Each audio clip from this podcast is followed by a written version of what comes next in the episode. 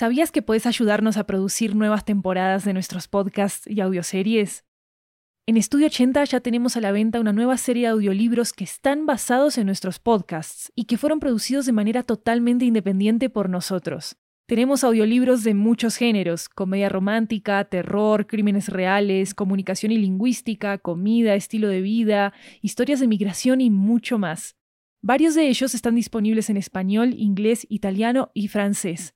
Conoce nuestro catálogo en 80estudio.com, diagonal audiobooks, y encontrá los títulos en libro.fm, Apple Books, Google Play, Storytel, BookBeat y en tu aplicación de audiolibros favorita.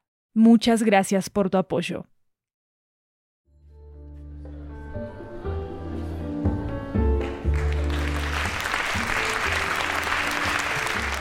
Hi everyone, this is 80 Cuentos, a Latin American anthology with audio tales coming from all around the region. I'm Maru Lombardo, your host, and this story comes to us from Mexico. It's a story about a space we have always imagined since the beginning of humanity. Here goes Afterlife, created by Manuel Gancedo.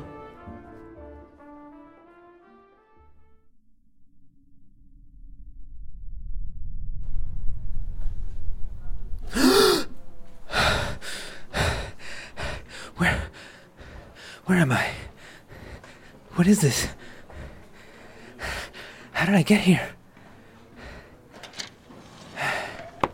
File 14093-728-C. November 16 was the day you discovered your allergy to shellfish. You were 12 years old. On February 12, you had your first pet, but the report indicates that you switched the turtle for the fish. You were 13 years old. What? But how? I see that you followed the 74Y procedure, and this time you decided to study a different career. An unexpected change, but I think it was a good decision. Oh, and you had a sudden interest in outdoor activities. Seems that it was only a stage, though. Of course, choosing a romantic partner is still a problem, ah, I think I'll have to file a new record on that one. Wait, wait, who are you? Where did you get all that? And how did I get here? The last thing I remember was that I was in my room lying down. I closed my eyes and. What's going on? Listen, this is usually somewhat difficult to process. It's one of those cases that happen once in a lifetime, and people are usually a little unpredictable. But your record indicates that you died at the age of 74 years, 5 months, 3 weeks, and 2 days. What? But. But how's that possible? I was perfectly fine that day. It doesn't make any sense. Makes no sense. I feel like I've seen you before. And I'm pretty sure I'd been here sometime before. Makes no sense? Section 7, subsection J, quote considerably sedentary life. Three years spent on hiking and outdoor activities did not significantly affect his lifestyle.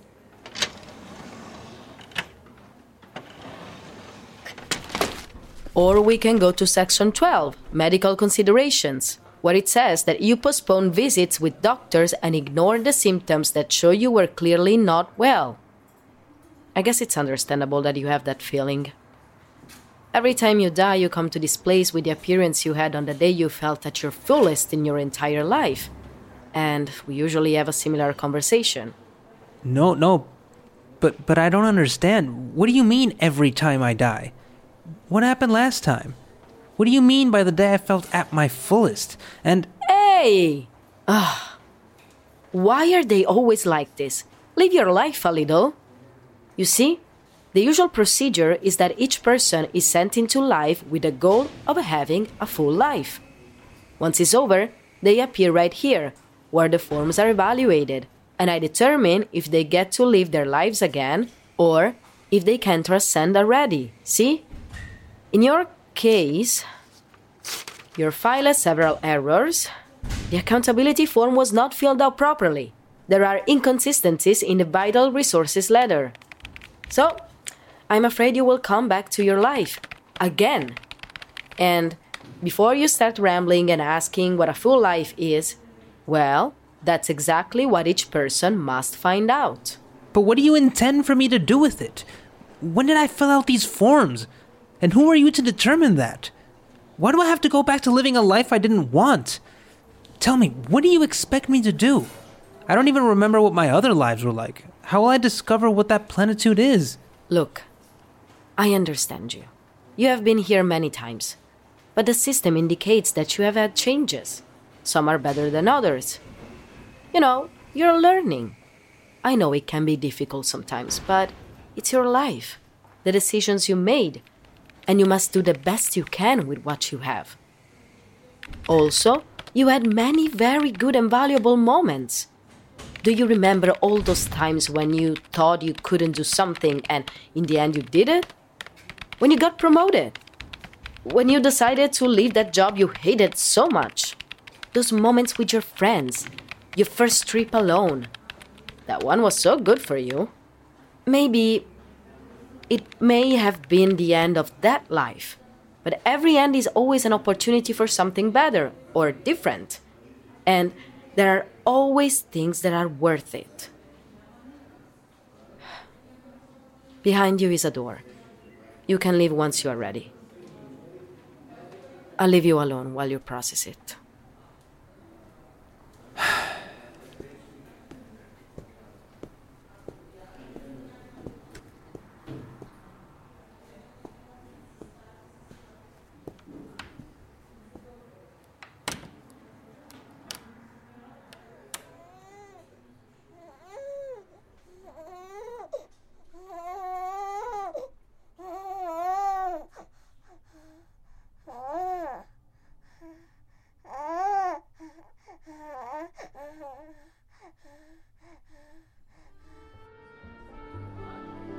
If you enjoyed this episode, don't forget to leave us a review on Spotify and Apple Podcasts so other listeners can also get to know Ochenta Cuentos. This is a unique show that creates spaces for creative people all around Latin America. So thank you, thank you for listening and for sharing. Don't forget to also follow us on social media at Ochenta Podcasts. And don't forget that there's a Spanish version of this episode in this same Ochenta Cuentos feed called Después de la Vida. This episode was created by Manuel Gancedo Hernandez. The spokesperson was Chiara Santella, and the protagonist was voiced by Luis López. Manuel is a psychologist who's passionate about research, games, and ever since he was a kid, he has loved creating stories and fantastic worlds. You can check out some of his stories at YZ Radio Podcast. And you can also follow him on socials on Twitter at YZ Radio and on Instagram YZ underscore radio. Additional sound design by Jeremías Juárez. I'm Maru Lombardo, this is Ochenta Cuentos. Thank you for coming, and of course, thanks for listening.